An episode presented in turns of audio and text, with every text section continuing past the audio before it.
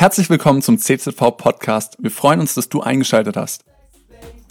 Let's talk about you and me. Let's talk about all the good things and the bad things that make me. Let's talk about sex. Let's talk about sex. Ja, ihr hört schon, wir werden heute über ein heißes Thema reden. Komm, wir sagen alle mal gemeinsam Sexualität.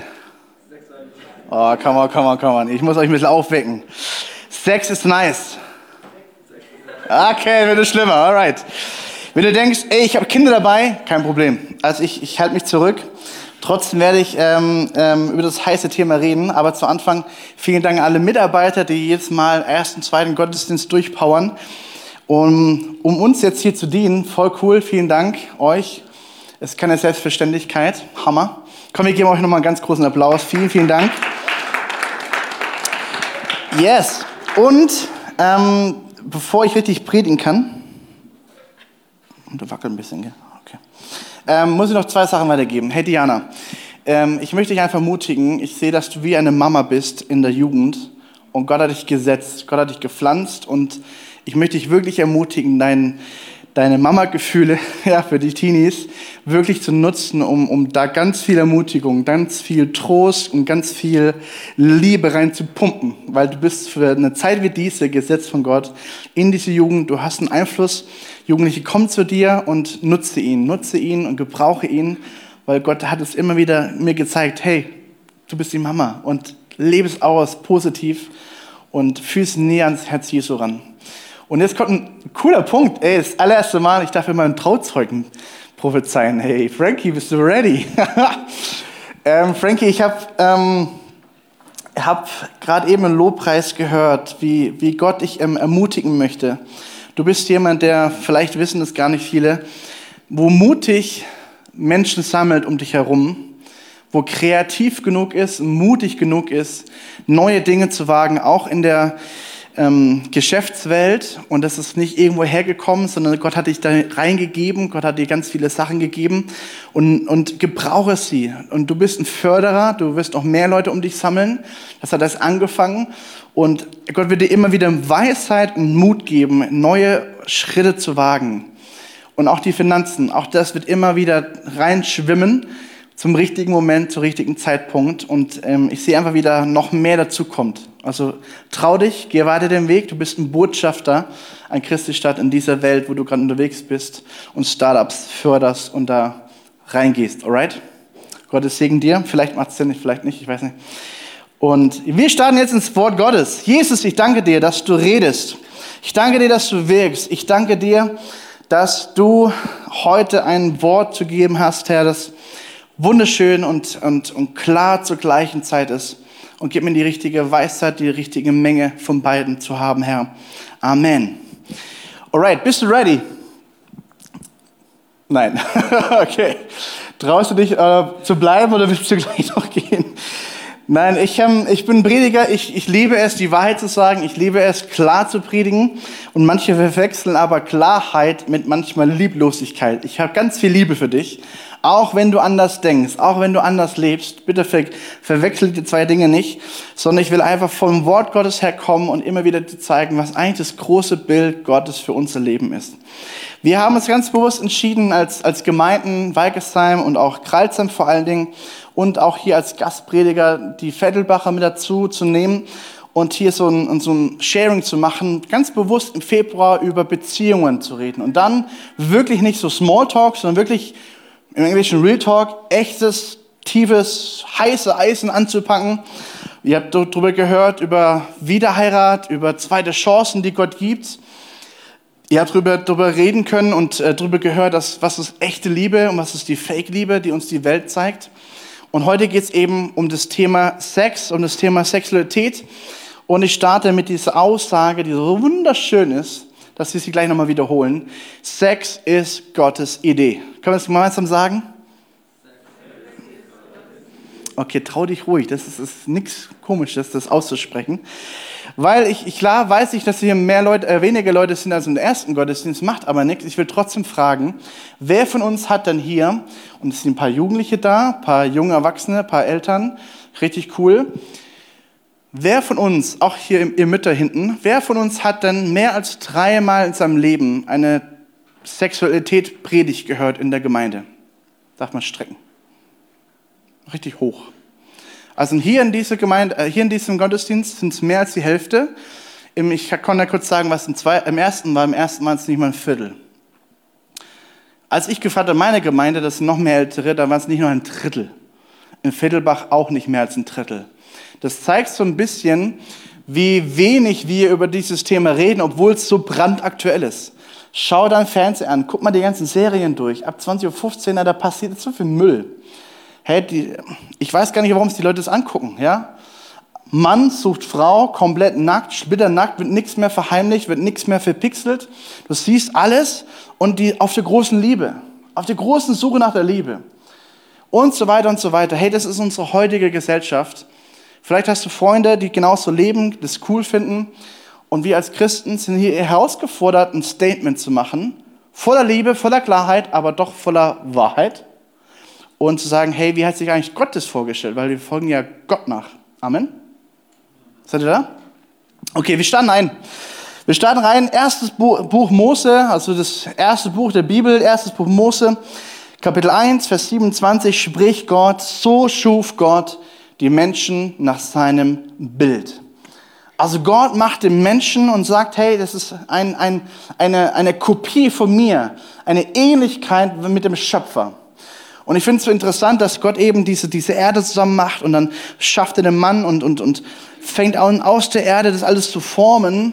Und dann kommt dieser Moment, wo die ganze Schöpfung drauf gewartet hat, dieser Atem Gottes, der lebendig macht, kommt in dieses erdemäßiges Ding hinein und dann steht ein Mensch auf, der funktioniert. Alles in dem Menschen ging und hat alles richtig gemacht. Und ich möchte, vielleicht wisst ihr es noch nicht, äh, meine Frau ist schwanger und wir, wir leben gerade Schwangerschaft und für mich ist es einer der krassesten, bisher krassesten Wahrheiten, mitzuerleben, wie so ein kleines, winziges, kleiner als vier Millimeter kleines Ding etwas zu einem Baby wächst, das vollständig da ist. Nach wenigen Tagen, Wochen, was da alles passiert im Körper, hey, das ist göttlich, das ist ein göttlicher Gedanke, genau wie du auch gemacht bist, nach dem Bild Gottes, Mann und Frau. Mann und Frau.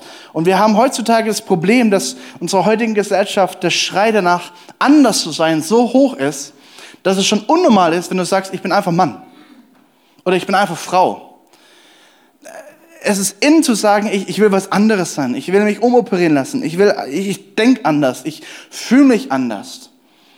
Und ich finde es interessant, wie auch Eltern darum ringen, ihre, ihre, mittlerweile ihre Kinder nicht zu manipulieren in der Erziehung und sagen, du darfst dir aussuchen, Baby, Spielzeug, Barbie, Spielzeug, Auto, aber ich darf ihr ja nicht zu viel manipulieren. So ein Quatsch.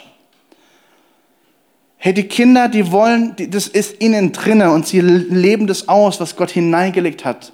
Dass da manchmal Störungen sein können, dass da manchmal Dinge nicht richtig laufen, ist ein ganz anderes Thema. Aber der eigentliche Wille Gottes, der großes, großes Bild, das große Plan ist Mann und Frau. Kein Divers. Mann und Frau. Warum? Weil, weil wir Ebenbild Gottes sind. Wir, wir spiegeln Gott wieder. Ich bin so mal gespannt, wenn wir im Himmel sind und Gott sehen werden, vom Angesicht zu Angesicht. Ich glaube, da wird so viel Ähnlichkeit da sein. Und wir uns wundern, echt, so sieht Gott aus? Krass. Auf der anderen Seite, boah, Gott, boah. Es so eine richtig schöne Mischung. Und dann kommt dieser Vers 28 und Gott sagt zu Mann und Frau, hey, er segnet sie und sagt, seid fruchtbar, hat Spaß, tobt euch aus, seid fruchtbar, habt Sexualität, lebt es aus, vermehrt euch, füllt die Erde, macht sich untertan und herrscht über Fische, über Vögel, über alles Lebendige auf dieser Erde. Das bedeutet, wir als Menschen haben auch einen Auftrag, auch hier mal Umweltschutz nebenbei, ist ein Auftrag in der Bibel. Herr, wir Menschen kümmern uns um diese Erde. Wir können ja was sagen, ey Gott, irgendwann wirst du kommen, ich, und bis dahin lebe ich, wie ich will. Das klappt nicht. Der Jesus sagt, ich komme bald. Du weißt nicht, wann er kommt. Und ich glaube, dass wir uns auch neu damit bewusst machen müssen. Auch wir Christen haben eine Verantwortung für diese Erde und dürfen uns dafür einsetzen. Aber ich finde es interessant, mal ganz kurz. Ich dachte immer so, hey, das erste Gebot, das erste, was Gott spricht zum Menschen, ist so, hey, hab Gemeinschaft mit mir, folg mir nach, lern mich kennen, ich bin der Schöpfer. Nee, das allererste, was Gott gebietet, ist, sei fruchtbar. Vermehr dich, hab Spaß. Lebe es aus. Deswegen ist Sexualität ein Gedanke Gottes, eine, eine Idee, die wunderschön ist, göttlich ist. Amen. Sag mal laut Amen. Stimmt nämlich. Und wir zoomen mal rein in Kapitel 2. Kapitel 2 ist so ein bisschen, Kapitel 1 ist so die große Überschrift und in Kapitel 2 kannst du ein bisschen reinzoomen. Da siehst du, wie, wie Gott den Menschen wirklich gemacht hat. Ja, er nimmt die Rippe vom Mann und er, er macht daraus eine Frau. Auch das ist schöpferisch. Wow, wer kann denn sowas von sich behaupten? Gott macht es und er bringt sie, diese Frau, dieses zweite, diesen zweiten Menschen, zum ersten Menschen, zum Adam. Und wir haben in unserer heutigen Übersetzungen immer Adam und Eva stehen, aber eigentlich ist es ein bisschen verwirrend. Eigentlich haben wir da schon, ich verstehe warum, aber ich will dir hinführen, Gott führt zum ersten Menschen den zweiten Menschen und die Reaktion ist, endlich, endlich, Gott, wow, das ist Gebein von meinem Gebein, Fleisch von meinem Fleisch. Nicht nur Löwe und Bär und alles Mögliche, die ich benennen soll, nein, ein Mensch der mich anschaut, der mir Reaktion zeigt, wo ich ein Gegenüber habe.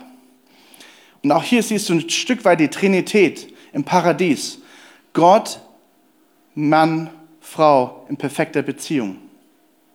Vater, Sohn und Geist in perfekter Beziehung. Wir sind das Ebenbild Christi, Ebenbild Gottes. Und wir sind eingeladen, in diese Beziehung hineinzutreten als Mann, als Frau. Und was ganz wichtig ist, hier heißt es dann sie sollen Männen heißen, denn sie vom, vom Mann ist sie genommen. Und das hebräische Wort ist viel schöner. Das hebräische Wort, was hier steht, hat den gleichen Wortstamm. Also es ist genau gleich, gleichwertig, gleichartig. Nur ein, eine Endung ist anders, nämlich Ish und Isha. Und ich finde deswegen so wunderschön, weil es erstens ein Wortspiel ist und zweitens drückt es genau das aus, was ausdrücken soll. Mann und Frau sind gleichwertig. Amen. Gott schuf Mann und Frau genau gleichwertig. Da gibt es von ihm keinen Unterschied. Oh, zuerst kam der Mann, dann kam die Frau, also ist die Frau weniger wert. Hey Leute, das ist Sünde. Das ist sündhaftes Denken, das ist nicht göttlich. Ich, bin, ich darf mich auch niemals als Mann erheben und sagen, Gott schuf mich zuerst, ich herrsche über dich. Come on, was ist das? Und seit Generationen, unsere, unsere christlichen Vorfahren haben das teilweise gelebt. Hey Leute, das ist Sünde, das geht nicht. Ich darf nicht über meine Frau herrschen. Allein Jesus herrscht über uns. Amen. Er ist der Herr. Wenn überhaupt, dann diene ich meiner Frau. Das ist biblisch. Nichts anderes. Warum wir sind gleichwertig. Gleichwertig. Mann und Frau gleichwertig. Sie sind unterschiedlich in ihren Rollen. Sie haben unterschiedliche Aufgaben, aber in ihrer Wertigkeit sind sie gleich. Amen. Es wird ganz still. Ja, es kommen noch ein paar Brocher heute. Noch ein paar Sachen. Neues Leben, Bibelübersetzung, sagte Markus folgendes, Markus 10. Der Wille Gottes wird von Anbeginn der Schöpfung sichtbar und deutlich, als Gott Mann und Frau schuf. Das ist Schöpfungsordnungswille. Und ich will das nochmal betonen. Vielleicht dacht, Vielleicht denkt ein oder andere von uns, Herr Gott schuf zuerst die Galaxien und dann die ganzen Sterne und so weiter und so weiter und dann kommt irgendwann der Mensch. Und deswegen, Herr, ist der Mensch die Schöpfung. Aber eigentlich, eigentlich muss es genau andersrum sehen. Gott schuf alles, um mit dem Schluss den Höhepunkt zu setzen. Das bedeutet, die ganze Galaxie all die ganzen vielen Milliarden und Trillionen, Billiarden von, von Sternen, die Gott alle mit Namen nennt, sagt uns die Bibel, die verschiedensten Galaxien, die sich in sich so kreativ und vielfältig ewig sind, das alles zeugt davon, die Planeten, die Sonne, alles zeugt davon, dass Gott sagte, der Lebensraum ist so kreativ und wunderschön. Die schönste Schöpfung, die fehlt noch, der Mensch. Mitten rein. Nur der Mensch ist von meinem Ebenbild. Hey, so wertvoll sind wir für den Menschen und deswegen für Gott. Und deswegen ist ein Gott ein menschenverliebter Gott, der immer alles geben wird, um den Menschen zu sich zurückzuziehen, dahin, wo er gehört, nämlich in perfekter Beziehung mit ihm. Amen. Und das braucht die Welt, das braucht unsere Gesellschaft. Diese Wahrheit, die sollen wir ihnen sagen. Hey, wie ist denn Krönung der Schöpfung? Es war der Wille Gottes, Mann und Frau zu schaffen.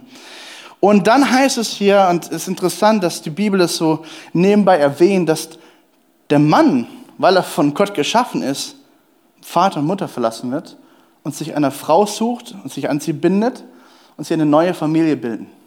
Auch das finde ich immer ganz interessant. Heutzutage, wie viele Probleme gibt es in Familien, weil, weil Männer nicht in ihre Rolle reinschlüpfen und die leben. Weil sie immer noch als, als, als, als Mann Mamasöhnchen sind und nicht losgelöst sind von ihrem Mutterhaus. Hey, ich finde es so toll, dass wir Mamas und Papas haben, die unser Leben reinsprechen. Göttliche Ratgeber. Amen. Aber ich muss mich auch als Mann irgendwann mal vor meiner Familie sagen, also hey, das ist unsere Familie und das ist Grenze. Eine gesunde Abgrenzung ist notwendig, Leute. Amen. Und hey, wir Männer machen das, nicht wir Frauen, wir Männer. Die Bibel sagt, der Mann wird Vater und Mutter verlassen. Also auch hier haben wir eine gewisse Aufgabe, die, wo wir Männer hinterher sein müssen. Amen. Wir sind, wir sind die Priester der Familie. Wir stehen unserer Familie vor. Wir dienen unserer Familie. Das ist unsere Aufgabe. Ihr Frauen, ihr habt eine wunderschöne Aufgabe. Ihr dürft uns helfen. Halleluja. Uns ergänzen, uns ermutigen, uns trösten. Wir brauchen das, wir Männer. Und wir dürfen genauso, was uns Jesus vorgelebt hat, den Frauen dienen. Die Frauen erbauen, die Frauen hochheben in ihre Rolle, wo Gott sich vorgestellt hat. Amen. Und ich finde es so schön, zum Beispiel mit meiner Frau, ich, ich, hab, ich hätte es mir niemals vorstellen können. Hey, sie hat auch die prophetische Gabe. Und wenn wir gemeinsam unterwegs sind, ey, das ist so oh, so cool, wie das miteinander hin und her spielt, wie Gott es so gemacht hat. Und teilweise ich sie vor mir schon Eindrücke hat, ich teilweise mit ihr Eindrücke und teilweise habe ich Eindrücke und sie kommt später. Das ist so ein Zusammenspiel, dann, boah, krass, wie Gott es gemacht hat. Und ich kann ja sagen, wenn, wenn Frau und Mann eins sind und Einheit leben, hey, dann kommt ein zweiter Motor dazu und du, du startest durch in deinem Leben. Und ich weiß, von was ich rede, ich war 30 Jahre Single ist ein Unterschied. Es gibt den Unterschied. Amen. Ehepartner, okay, seid ihr da? Okay, sie werden zu einer Einheit. Dann sind sie nicht mehr zwei, sondern eins. Niemand darf sie trennen, denn Gott hat sie zusammengebracht. Schlachter sagt folgendes. Am Anfang der Schöpfung hat Gott sie als Mann und Frau erschaffen. Und darum wird ein Mann seinen Vater, seine Mutter verlassen und sich einer Frau, seiner Frau anhängen, die er erwählt hat, seiner Frau anhängen verbinden und die zwei werden ein Fleisch sein. Nicht mehr zwei, sondern eins. Und dieses hebräische Stilmittel ist ganz bewusst hier drinne. Ganz bewusst sagt die Bibel, wiederholt sie nochmal diese wichtige Wahrheit. Hey, nicht nur, nicht nur, nein, nicht mehr zwei, eins. Ja, du hast richtig verstanden. Nicht mehr zwei, eins. Ein Fleisch. Was Gott zusammengefügt hat, soll der Mensch nicht scheiden. Hey, Diana, ich brauch dich mal. Vorhin durftest du, das dachte Diana. Ich habe euch ein ganz einfaches Beispiel. Guck mal, ich habe jetzt für dich hier Mann und Frau als Papierform. Das mal den Leuten zeigen. Also du siehst, nehmen wir an, der Mann ist jetzt grün, die Frau ist jetzt orange. Vorhin habe ich es anders gemacht, aber ist völlig egal, weil beide sind gleichwertig. Aber trotzdem sind sie anderes farbig, das heißt, sie sind anders von Gott gemacht. Halleluja. Gott sei Dank ist meine Frau anders und sie kann mich ergänzen. Amen. Und genauso andersrum auch. Richtig? Männer?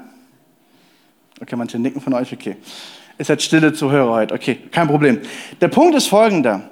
Wenn die jetzt hier unterwegs sind und sie werden ein Fleisch, probier mal das irgendwie jetzt hinzukriegen, dass sie ein Fleisch werden. Wie soll das denn klappen? Auseinander irgendwie. Man kann es auch zerknüllen, wenn du willst, zusammenknüllen. Probier mal, ja.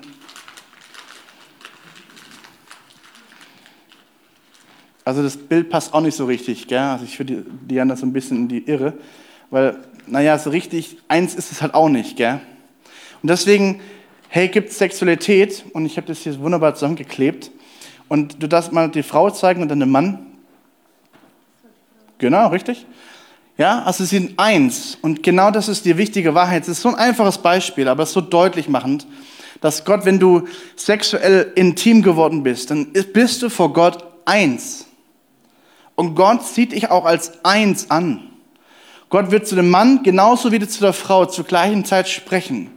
Und sie werden sich gegenseitig sagen, hey, Gott hat zu mir geredet. Ja, Gott hat zu mir geredet. Amen, wir haben eine Einheit gefunden. Vielleicht braucht es auch manchmal zwischendrin den beiden ein bisschen länger. Vor allem wir Männer brauchen ein bisschen länger, bis wir verstehen, was Gott will. Die Frau hat schon lange geschnallt. Und wir, dann, dann ist ein Prozess da drin. Aber trotzdem wird ihr irgendwann sagen, hey, wir sind eins in unserer Entscheidung. Und dann leben wir danach. Und das ist so wichtig, dass wir eins sind. Das ist das große Problem. Wenn wir uns gegenseitig anhängen, was passiert dann? Da, da passiert was miteinander.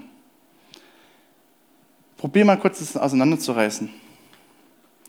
Weil ganz ehrlich, vielleicht hast du dann Erfahrung gemacht, du hast verschiedene sexuelle Partner schon gehabt. Einfach. Schau mal. So sieht deine Seele danach aus. Und ich weiß, von was ich rede. Ich habe viele Seelsorgefälle gehabt und habe sie immer wieder. Genau so sehen Seelen aus. Da hängt dir was hinterher. Irgendwas geht kaputt. Und du kannst klar versuchen, das irgendwie zusammenzukleben. Naja, Narben bleiben. Und ich weiß, von was ich rede. Ich habe eine Frau, mit der ich ganz viel, wir mussten gemeinsam so viel aufarbeiten und sind immer noch dabei und wir erleben das. Aber in der Asche, in dem Zerbruch, Gottes Gunst ist, dass Dinge aufblühen können und dass Dinge heil werden. Ja, und das ist schön zu sehen, dass Gott zweite Chancen gibt. Aber es muss nicht so sein. Es muss nicht so sein. Okay, danke dir. Hey, das Problem ist, dass manche Menschen genauso rumlaufen und sich dann den nächsten Partner suchen und die Löcher, die da sind, versuchen es halt mit dem nächsten Partner zu stopfen, aber es wird nicht wirklich klappen. Und dann denk das mal durch, dann passt du wieder zusammen und du zerreißt dich wieder und wieder und wieder. Und das Problem ist, ganz viele von uns laufen so rum. Und Gott möchte das nicht. Gott hat einen anderen Plan für dein Leben. Das ist mir wichtig, das zu sagen. Ich will nicht den großen Zeigefinger heben, wie kannst du nur? Nein, mir geht es darum, dass Gott sagt, ich habe einen anderen Plan für dich. Ich will gar nicht, dass du das alles durchmachen musst. Und vor allen Dingen, wir, wir reduzieren, auch wir Christen, wir reduzieren Sexualität oft nur auf, ja gut, körperliche Einheit. Die Bibel aber ist viel, die hat einen viel größeren Sinn dahinter. Und ich möchte ganz kurz mal zeigen, was die Bibel uns sagt. Epheser 5 sagt uns Folgendes. Der Paulus lehrt es in, in Epheserbrief und sagt, er zitiert diese kleinen Verse, die wir schon ein paar Mal gelesen haben, und sagt dann Folgendes. Äh, der Mann, sie wird Vater und Mutter verlassen, sich mit seiner Frau verbinden, anhängen, eins werden, und sie werden ein körperlicher Leib sein. Und dann sagt er, hinter diesen Worten steckt ein und verbirgt sich ein ganz tiefes Geheimnis, und ich deute es auf Christus und die Gemeinde.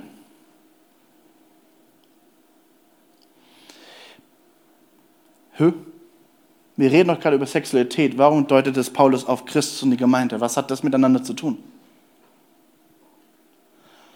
Ich setze noch einen drauf und ich erkläre es dir gleich. 1. Korinther 6 zum Beispiel, Paulus redet zu einer Gemeinde, wo das noch krasser gelebt wird, noch perversierter, wo alles drunter und drüber geht, keine Leitlinie da sind, wo, wo, wo, wo, wo, wo, wo Männer mit ihren Mamas ins Bett geht und so weiter und so weiter, wo alles drunter und drüber geht. Absolutes Chaos. Und Paulus sagt, hey, wer sich mit einer Prostituierten einlässt, wer mit einer, mit einer Hure sich einlässt, der wird ein Leid mit ihr. Wisst ihr das denn nicht?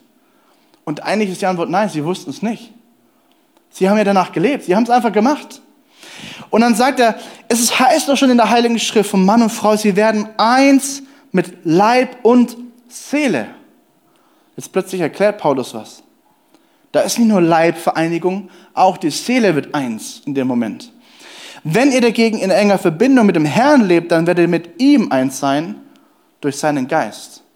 Oh, es kommt noch eine dritte Ebene, der Geist.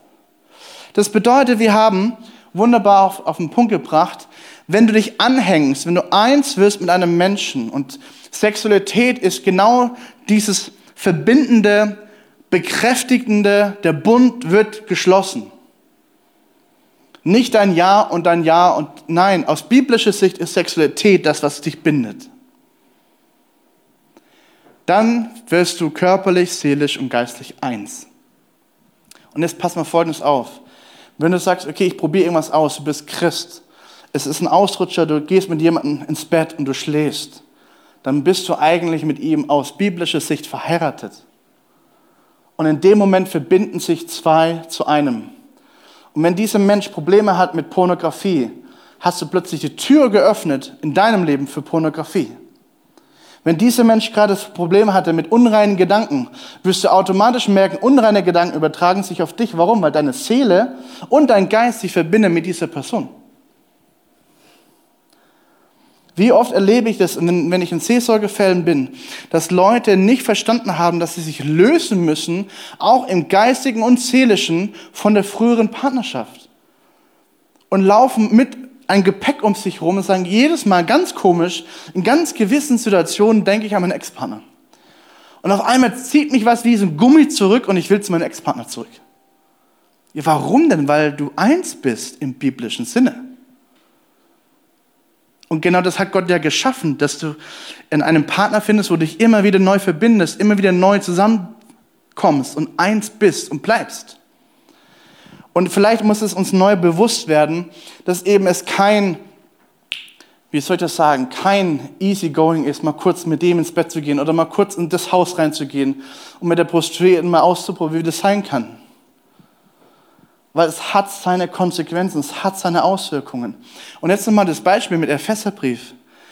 Paulus geht sogar so weit, dass er dieses Einswerden mit zwei Menschen auf die Gemeinde überträgt und sagt, hey, die Gemeinde und Jesus, sie werden auch eins.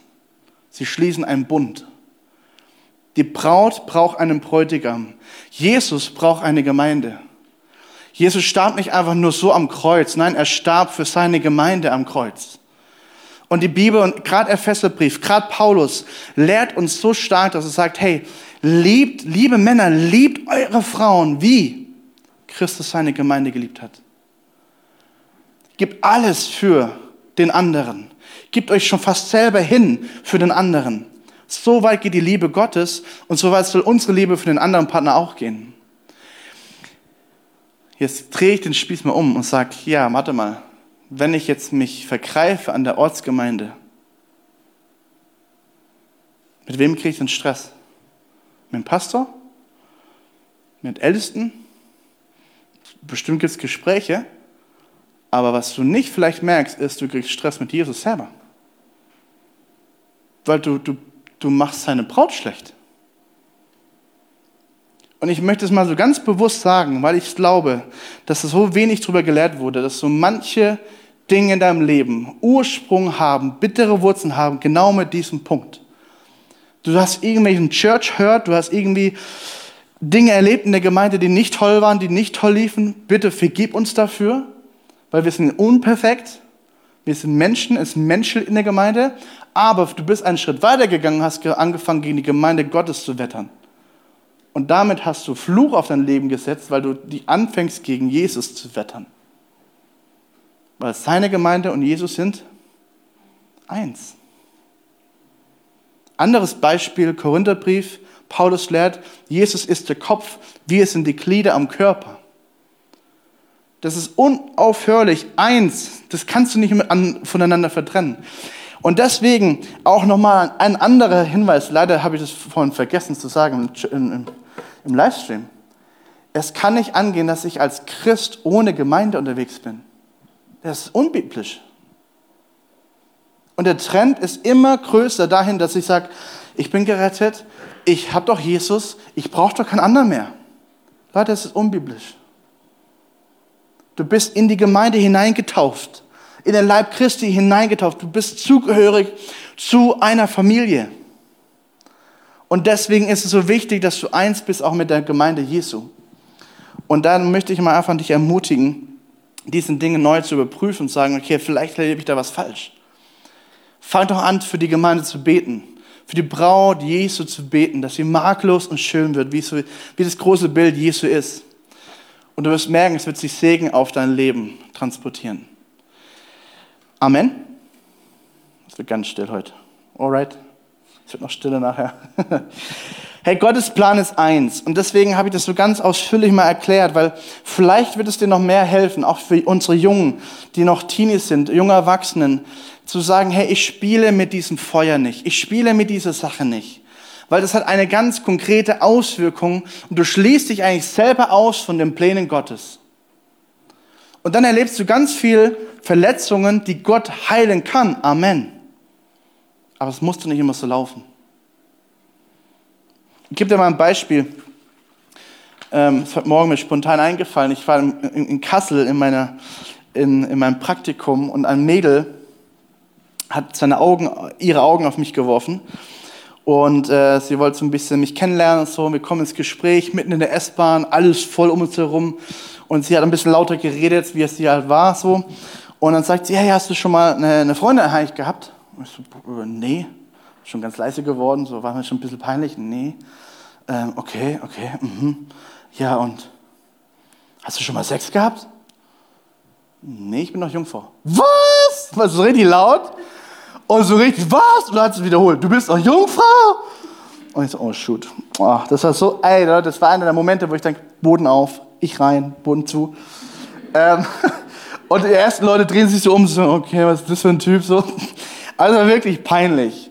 Aber was ich nicht gemerkt habe, für die war das total überwältigend positiv, dass sich jemand in der heutigen Zeit noch sagt, ich halte mich rein für jemanden, auf den ich warte. Und die sagt, boah, krass. Das war dann ihre Reaktion, als sie realisiert hat, was sie da sagte. Boah, krass. Das hätte ich auch gerne gewollt.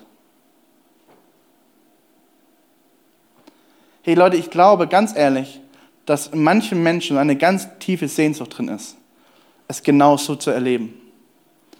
Dass du als Braut unbefleckt, wortwörtlich, zum Altar kommst und sagst, hey, mein ganzes Leben habe ich für dich als Partner gebetet und jetzt, jetzt endlich dürfen wir eins werden. Das ist was wunder, wunder, wunderschönes drin. Und das dürfen wir neu betonen. Und ja, du wirst nichts verpassen. Weil du hast, und genau das ist auch der Gedanke Gottes. Gott gibt die Sexualität hinein in die Ehe, in einen wunderschönen Bund. Und du hast das, das Leben lang Zeit, diese Ehe und dieses, diese Sexualität zwischen euch im Vertrauen aufzubauen und aufblühen zu lassen. Und du wirst nichts verpassen. Es wird sogar noch schöner und schöner und schöner. Reifer werden wie so ein leckerer Wein, der immer reifer wird. Hey, genau so hat sich Gott das überlegt. Sein Plan ist ein Gott, ein Gott, nicht andere Götter, ein Gott, ein Mann, eine Frau, eine Ehe, ein Sexpartner, den man entdecken kann über viele, viele Jahre, ein Fleisch sein, ein Fleisch bleiben, ein Leben miteinander teilen, ein großes Bild ergeben. Und jetzt müssen wir auch mal ganz kurz über Kompromisse reden und auch über Reinheit. Weil klar ist Sexualität ein Riesengedanke Gottes, aber warum leben wir nicht danach? Warum fällt es uns Christen genauso schwer wie Menschen, die Gott nicht kennen? Versteht ihr, was ich sagen will? Menschen, die Gott nicht kennen, die noch nie was von Gottes Plan gehört haben, die diese Wahrheiten gar nicht kennen, die dürfen wir nicht verurteilen, weil die wissen es nicht besser. Aber wenn wir Christen anfangen, genauso zu leben, dann kriegen wir ein Problem, aber dann leben wir ganz, weil wir kennen die Wahrheiten, wir entscheiden uns ganz bewusst dagegen. Auf der Fahrt hierher habe ich mit meiner Frau nochmal geredet und auch sie gefragt und sie sagte, weißt du, Basti, und das würde ich auch von der Bühne so sagen, weißt du, Basti, ich weiß nicht, ob ich vieles anders gemacht hätte, aber was ich definitiv nicht hatte, war ein Ratgeber. Klar, ich hatte meinen Papa, aber es, ihr Papa in dem Moment, in dem, in dem Lebensstatus, wo er war, zu der Zeit, hatte Church Hurt gehabt, hatte Probleme mit der, mit der Gemeinde gehabt und hat sie nicht sofort in die Gemeinde geschickt. Vielleicht wäre es anders gelaufen. Vielleicht wäre es anders gelaufen, hätte sie eine Kleingruppe gehabt. Leute, die wirklich für sie da waren, für sie gebetet haben, regelmäßig sich melden, in ihr Leben reinsprechen dürfen, die kniffligen Fragen fragen dürfen. Hey, wie sieht es gerade mit deiner Sexualität aus? Lebst du rein? Übrigens, das brauchen wir Männer und wir Frauen in, in Ehen genauso. Es tut mir gut, mit meinen Pastorenkollegen manchmal auch zu sagen, hey, lass uns mal ehrlich reden über unsere Ehe. Wie läuft's zu Hause? Wie läuft's im Bett? Wie läuft's? Und dann redet man ehrlich von Mann zu Mann, von Frau zu Frau und man tut sich austauschen und man gibt Rechenschaft über den anderen. was man eigentlich so verzapft im ganzen Leben. Weil nur weil du Pastor bist, nur weil du ein Leiter bist, heißt das nicht, du wirst heilig leben.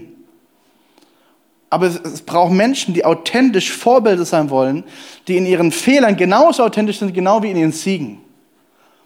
Und deshalb, das wollen wir sein, Kompromiss und Reinheit. Und die Bibel redet davon, 1. Korinther 6, dass wir eben es nicht täuschen sollen.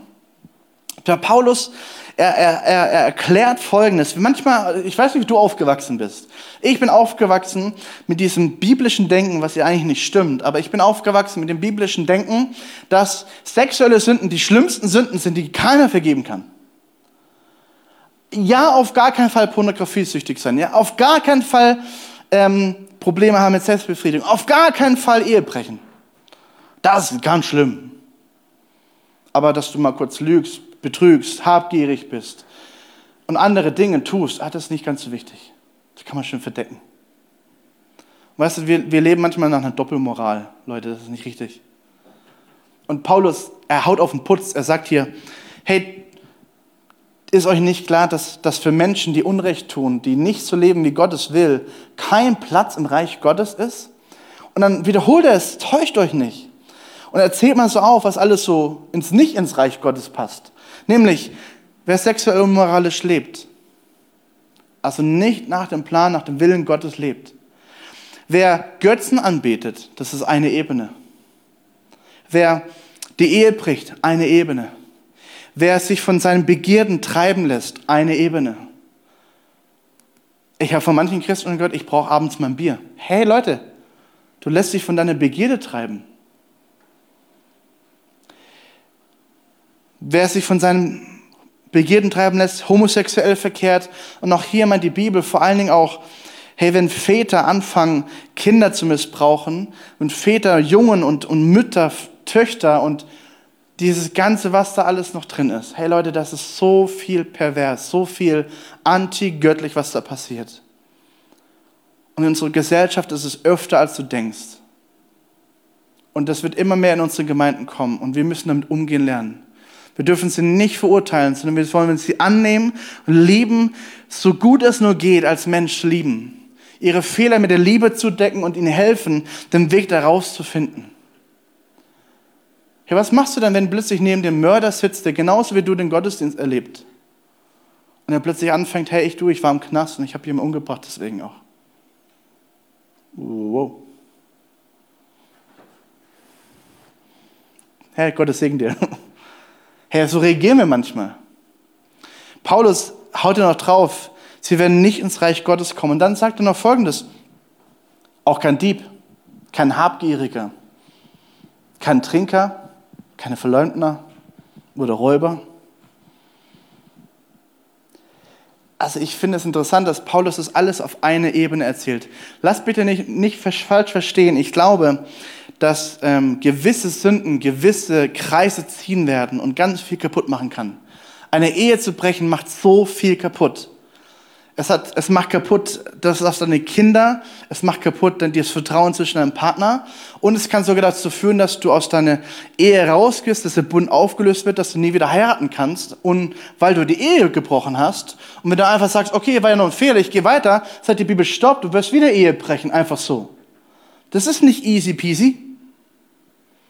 Jeder Fall müssen wir biblisch angucken, Leute, und das ist wichtig. Und ich weiß genau, von was ich rede, weil ich habe das alles durchmachen müssen hey, geht es überhaupt, was ich hier gerade verzapfen will? Lebe ich wirklich nach den biblischen Richtlinien oder nicht? Oder tue ich mir hier ins Fäustchen lügen? Hey, es ist nicht einfach. Und trotzdem sagt uns die Bibel hier, sagt uns Paulus hier, das waren einige von euch. Hey, wir sind alle willkommen im, im Reich Gottes. Wir sind alle willkommen in der Gemeinde. Wir sollen aber nicht mehr danach leben. Weil er sagt, ab jetzt sind eure Sünden abgewaschen. Ihr gehört ganz zu Gott. Das, das drückt auch schon die Taufe aus. Die Taufe sagt, ich gehöre zu diesem Jesus Christus mit Leib und Seele, alle Haare, alles, was ich bin, alle Gedanken, ich gehöre meinem Herrn. Das, der alte Mensch, der alte Basti, der ist tot. Ein neuer Mensch, ein neuer Basti, der lebt für Jesus, der lebt jetzt. Und der verändert sich Stück für Stück Richtung Jesus. Und hoffentlich du auch. Und dann heißt es hier, durch Jesus Und durch den Geist unseres Gottes seid ihr freigesprochen von der alten Last, alten Schuld und mancher kommt dann in dem Moment und sagt, ja, aber mir ist doch alles erlaubt. Ich bin doch in der Freiheit. Jesus hat mich doch frei gemacht. Alles ist mir erlaubt. Und auch sogar das ist wahr. Paulus greift es auf und sagt, hey, alles ist dir erlaubt? Stimmt. Aber wer so redet, dem antworte ich, nicht alles, was dir erlaubt ist, ist auch gut für dich. Und wie gesagt, es geht ja darum, dass Gott sagt, ich will nicht, dass du gewisse Erlebnisse machen musst, die eigentlich gar nicht geplant waren für dich. Und vielleicht mal an diesem Punkt ein kurzes ein kurzer Einschub. Verstehst du, wenn, wenn, wir, wenn du christlich aufwächst und deine Eltern dich eigentlich behüten möchten von dem ganzen Kusch und Zeugs, du aber sagst, hey, ich will aber nicht, ich bin rebellisch, ich mache, was ich will und ich lebe das Abenteuer, kannst du machen. Aber dann wundere dich nicht, dass du viele Jahre brauchst, um die ganze Kacke, die du erlebt hast, wieder aufzuarbeiten. Das kannst du dir alles sparen. Ich hätte, ich hätte jemanden gebraucht in meinem Alter, 17, 18, der genauso redet mit mir. Ich bin zwölf, mit zwölf bin ich pornografiesüchtig geworden. Mit zwölf Jahren. Weil mein Kumpel bei einer Übernachtung meine Eltern nichts davon mitbekommen. Über Jahre nicht. Schön versteckt. Und der Teufel hatte mich in der Hand. Jedes Mal, wenn ich gewachsen bin Richtung Gott, ich habe meine Schritte gemacht, zack, das Gummi hat zurückgezogen. Scham kam. Wie kannst du nur? Du bist so der größte Lügner der Welt. Das heißt, du, wirst, du weißt nicht, was bei mir daheim abging, zu Hause in meinem Kopf. Wie der Teufel laut gesprochen hat, du bist so der größte Lügner der Welt. So, so vielen geht es genauso. Warum? Weil ich eine Übernachtung mitgemacht habe. Meine Kumpels sind eingepennt. Ich bin Nachteule schon damals gewesen. Es war cool, nachts länger aufzubleiben. Der Fernseher lief. War da keine Kontrolle der Eltern von, seinem, von meinem Kumpel. Durfte machen, was er wollte. Und da lief ein Erotikfilm. Und das Ding in mir, da war es angefacht. Ich habe es nicht mehr kontrollieren gekriegt. Wie so ein Feuer. Das war ging ab. Und ich habe gemerkt, hey, ich, ich habe das Sehnsucht, ich hab, es hat mich reingezogen. Dann kam Selbstbefriedigung dazu. Oh wow, hey Leute, lasst uns über solche Themen reden. Meine Kinder kommen zu mir nach Hause, zu uns nach Hause am Essenstisch, sieben Jahre alt, die Sophie, und sagt, hey Basti, was ist eigentlich lesbisch? Hm, okay, dann lass uns drüber reden. Herr, der, der redet mit mir so und so, der sagt dauernd, ich bin schwul. Hey, ich will sowas nicht verheimlichen.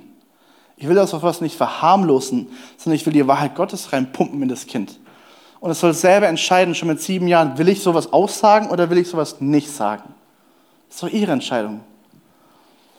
Aber ich will es leiten, versteht ihr? Und das ist unsere Verantwortung, auch als Kirche, über solche Themen zu reden und nicht uns in so ein Vakuum zu lassen, wo wir einfach, wo der Teufel machen kann, was er will. In der Vorbereitung habe ich eine Reportage gesehen, nur als Bild, damit ich mir wirklich schocken will. Hast du gewusst, dass in Mexiko die meisten Pärchen nicht zu Hause ihre Sexualität leben, weil das ist ja nicht gut, sondern sie gehen in Hotels, mieten sich in Hotels ein und haben Liebeshotels. Wenn du in Mexiko Geld verdienen willst, geh hin und mach ein Liebeshotel. Fast 90 Prozent der Bevölkerung macht das. Und dann wurden die Leute interviewt. Hey Leute, das waren christliche Ehepaare teilweise. Die sagen, ja, das ist komisch, wenn meine Mama zuhört. Völlig falsch, am falschen Willen Gottes vorbei. Versteht ihr, das ist, das ist unsere Welt. Hey, wir leben in Deutschland und, und so weiter und ey, was geht ab? Was geht ab in deinem Handy deiner Kinder? Check da, guck da rein. Was ziehen sich deine Kinder rein im YouTube? Wir haben die Gespräche erst vor kurzem gehabt. Und hey, da ist so viel Lügen aufgedeckt worden und, und, und teilweise Missverständnisse und, und die Kinder schlittern da rein. Und wenn wir nicht hinterher sind, dann passiert es einfach unter unseren Händen und dann bam, wundern wir uns selber. Und ich möchte dich so ermutigen, heutzutage fängt schon mit zehn an, elf, zwölf, Ich will dich noch weiter schocken. Uganda, zwei Jahre ihre Schulen zu. Die Frauen kommen nicht mehr zurück in die Schule. Warum? So viele von ihnen sind schwanger geworden. Hey, das ist so weit weg. Aber übertrag das mal auf uns heute. Wir leben in einem Land, wo so viel Aufklärung ist, aber wo so wenig, wo wir so wenig reden, ehrlich reden. Und wir Christen wollen ehrlich reden. Amen. Wir wollen uns dieser Sache stellen. Und ich finde es so wichtig, keine Kompromisse zu machen. Hey, wir lernen Selbstbeherrschung vor der Ehe, in der Ehe und nach der Ehe. Wenn du verwitwet bist, dann musst du genauso Selbstbeherrschung leben wie davor und wie mittendrin. Zu mir, Gott sei Dank, hat man zu mir ein Pastor gesagt in meinem Praktikum, Basti, wenn du vorher mit Pornografie Probleme hast und du kommst in die Ehe, hast es nicht geklärt, hast es nicht angegangen, du wirst genauso wieder fallen. Der Teufel wird dich wieder haben. Obwohl du es ausleben kannst, was Gott dich, sich vorgestellt hat. Und genau das ist der Punkt, liebe Männer, Herr, lasst uns im Bund mit den Augen schließen und so heilig wie nur möglich, uns nur so entfernen von diesen Dingen wie nur möglich. Lass deine Frau anschauen, als wäre es die schönste, schönste Frau der Welt. Amen. Und liebe Frauen, achtet darauf, dass ihr eure Männer achtet und ehrt. Und du wirst keine Probleme damit haben, dass der Mann irgendwo anders hingehen möchte. Hey, das ist biblisch. Und ich möchte uns ermutigen, liebe Eltern, bitte, bitte redet, bitte wirkt hinein in eure Familien. Ich wurde nie aufgeklärt von meinen Eltern. Ich habe mir das irgendwo anders hergeholt. Schade eigentlich. Aber ich, warum? Weil Sex eine Riesenkraft hat. Und damit möchte ich enden. Das hohe Lied beschreibt uns, wenn du nachlesen möchtest, hier ist die Bibelstelle. Lied zeigt, dass die Leidenschaft, diese Liebe wie ein Riesenfeuer, eine Feuerflamme Gottes ist. Und du kannst sie kaum kontrollieren. Selbst große Wasser können diese Wasser, diese Liebe nicht ausgießen. Hey, das die Liebe Gottes. Und ein Teil der Liebe Gottes ist auch gelebte Sexualität. Ist ein Miteinander sich hingeben, ein sich aufgeben in den anderen, ein sich hineinlassen in den anderen. Und das ist wunderschön. Und deswegen sagt uns die Bibel, warnt uns sogar noch davor. Weckt die Liebe nicht auf und facht die Leidenschaft nicht an, bevor es ihr selber nicht gefällt. Hey, wie, wär, wie wichtig wäre es mir gewesen, sowas zu hören als Teenie? In meiner Teenie-Phase wurde viel zu wenig über Sexualität gepredigt. Jetzt will ich dich mal wirklich schocken. Und da werde ich sauer. So richtig heiliger Zorn sauer. Das gibt es zwar nicht, aber heiliger Zorn sauer. Mein Bruder holt sich extra Rat. Und ja, ich darf das sagen. Mein Bruder holt sich extra Rat von seinem damaligen Pastor und sagt, hey, ich hatte so ein Mädel und sie gefällt mir und sie ist noch unter 18, aber cool, vielleicht wäre es doch meine Frau so, kann ich das nicht ausprobieren? Und dieser Pastor, ey, keine Ahnung, was mit dem los war, sagt, ach, was, was, das ist altmodisch, das andere Modell. Probier's aus. Der nimmt sich das ernsthaft zu Herzen, er geht hin, die beiden verhüten, irgendwas ist fehlgelaufen, bam. Sie ist unter 18, bekommt ein Kind, schwanger. Und was war ich sauer auf diesen Typen? Und was war ich traurig für meinen Bruder, weil er sein ganzes Leben in dem Moment in eine Richtung lenkt, wo ich denke, oh Mann, Junge. Heutzutage hat er gelernt, mit dieser Herausforderung umzugehen. Er hat einen glücklichen Sohn, geht so gut es geht mit dieser neuen Herausforderung um. Er lebt den Willen Gottes. Er hat, hey, mein, Papa, mein Bruder, der ist krass gewesen. Er hat sich vor die Gemeinde gestellt, aber Jugendleiter sagte, ich habe einen riesen Fehler gemacht. Ich bitte dich um Vergebung. Dachte, krass. Aber der Punkt ist, er wurde falsch beraten von geistlichen Menschen. Herr Leute, das darf nicht sein. Und dann bitte ich euch, bitte, bitte, bitte, nimmt sowas ernst. Ich gebe euch noch ein letztes Beispiel. Ähm, das nächste Bild, ja. Wasser ist eine riesen Power, eine riesen Kraft und du kannst mit Wasser so viel tun.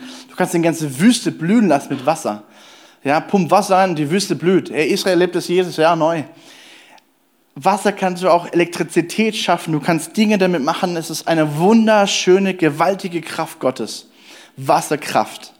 Aber wenn es keinen Rahmen hat, wenn es nicht, wenn es machen darf, was es will, dann passiert auch solches wie das hier zum Beispiel in Houston, Texas, wo Millionen von Menschen plötzlich in einem Schlag ihr Haus, Hab und Gut, ihre Existenz, alles weg. Wir selber in Deutschland haben es erlebt. In Deutschland, ja, auch in Deutschland passiert sowas. Wie ein kleiner Fluss eine Wassermasse haben kann. Vor ein paar Jahren Brauns, heißt es Braunsberg? Braunsbach? Unsere Gegend hier. Bam. Ich habe selber hier unten im Keller gestanden, habe geschöpft. Wasser raus, Wasser raus, Wasser raus. Wie schnell Wasserpower kommen kann. Das ist genau das Bild, was die Bibel uns sagt. Hey, das ist wie eine Leidenschaft, die dann nicht mehr gezügelt werden kann. Und deswegen bitte, lerne schon mit jungen Jahren eine Begrenzung zu setzen. Lerne, das kommt in die Ehe, da hat es dann Platz, da kann es aufblühen, da kann es uns verzehren, da haben, wir, da haben wir Spaß, das sollen wir uns vermehren. Amen. Aber nicht davor, weil sonst sieht es so aus. Und da möchte ich dich ermutigen, hey, wir haben uns ganz bewusst entschieden, nicht nur das in der Jugend zu predigen, hey, wir Eltern müssen uns genauso hören. Und wir dürfen es genauso leben. Und ich möchte dich auch ermutigen, vielleicht bist du in deiner Ehe und bist momentan ziemlich unzufrieden mit deiner Sexualität. Hey, such durch Gespräche auf und lass es von Jesus neu einhauchen. Ich glaube, dass so manche Frust da ist und keiner redet darüber. Warum? Warum haben wir nicht den Mut, uns zu öffnen und sagen, hey, ich brauche jemand, ich lasse da mal in meine Ehe reingucken. Ich tue meine Ehe mal pflegen. Ich check mal aus, wie ist meine Sexualität? Hey Leute, lasst uns darüber reden. Lasst uns ehrlich werden. Und es gibt gute, gute Ratgeber und auch gute Leute, die damit gut umgehen können, die ausgebildet sind, die dir helfen können, da neu die Dinge reinzugeben. Auch nochmal ein, ein Hinweis für alle die Eltern, die gerade Kinder haben, die gerade kurz davor sind zu heiraten oder auch nicht. Ähm, auch hier sagt die Bibel einen ganz coolen Rat und das will ich auch nochmal reingeben. 1. Korinther 7, die Band darf schon kommen. 1. Korinther 7, 36. Wenn ein Mann der Meinung ist, er sollte seine Verlobte besser heiraten, weil es ihm sonst schwerfällt, seine Leidenschaft zu kontrollieren. Übrigens ist es auch genauso für die Frau. Und es kann nicht anders sein. So ist es gut. Und keine Sünde. Heiraten wollen ist keine Sünde. Es braucht Weisheit, wie schnell man heiratet. Es braucht Weisheit, wie man es vorbereitet. Aber dass du heiraten willst, ist keine Sünde, das ist ein göttlicher Gedanke. Und dann sagt die Bibel, sie sollen heiraten. Und auch hier lass uns bitte, bitte, bitte unsere Jugendlichen, jungen Erwachsenen neu lehren, nicht ewig warten zu müssen. Ey, du musst nicht das Bankkonto bis oben hin zu füllen, damit du heiraten kannst. Leute, das ist nicht biblisch. Heiraten heißt, du hast diesen Segen Gottes in deinem Leben. Darum geht es beim Heiraten. Gott kommt als Dritter in euer Bunde hinein und er bindet euch zusammen wie eine drei, wie heißt das Ding? Drei, einige Schnur. Also, ihr wisst, was ich meine, diese drei Schnur, die zu aus drei eins wird. Ja? Der Punkt ist der, ich möchte dich so ermutigen. Hey Leute, ich habe zu meiner Frau, also meiner Verlobten damals gesagt, wir haben mitten in Corona geheiratet. Mein Standesamt habe ich mit vier Leuten feiern dürfen, mehr durften wir nicht in einem Raum, der halb so groß war wie der. Also lächerlich, aber auch so war halt die Regel. Meine, meine Schwiegermutter musste von draußen zugucken. Gott sei Dank hat die Frau da noch kurz das, das, die, die, die Veranda geöffnet, dass sie mithören durfte. Ja? Meine Eltern haben wir ausladen müssen, weil die nicht rein durften. Und dann haben die sich von sich aus gesagt, wir überraschen die und standen hinter dem Haus, hinter dem Standesamt und es war so schön. Es war eine ganz spezielle Hochzeit, aber ich will dem Mut machen. Es war es wert. Unsere, unsere Hochzeit, wir haben nie eine richtige Feier gehabt, aber unsere Freunde und, und, und Trauzeugen, die uns dachten, hey, wir machen aus diesen, mm, aus diesen schlechten Herausforderungen das Beste draus. Und es war so speziell und schön. Und deswegen, es geht nicht um die Art und Weise, wie du heiratest. Das schönste Kleid zu haben, überhaupt nicht.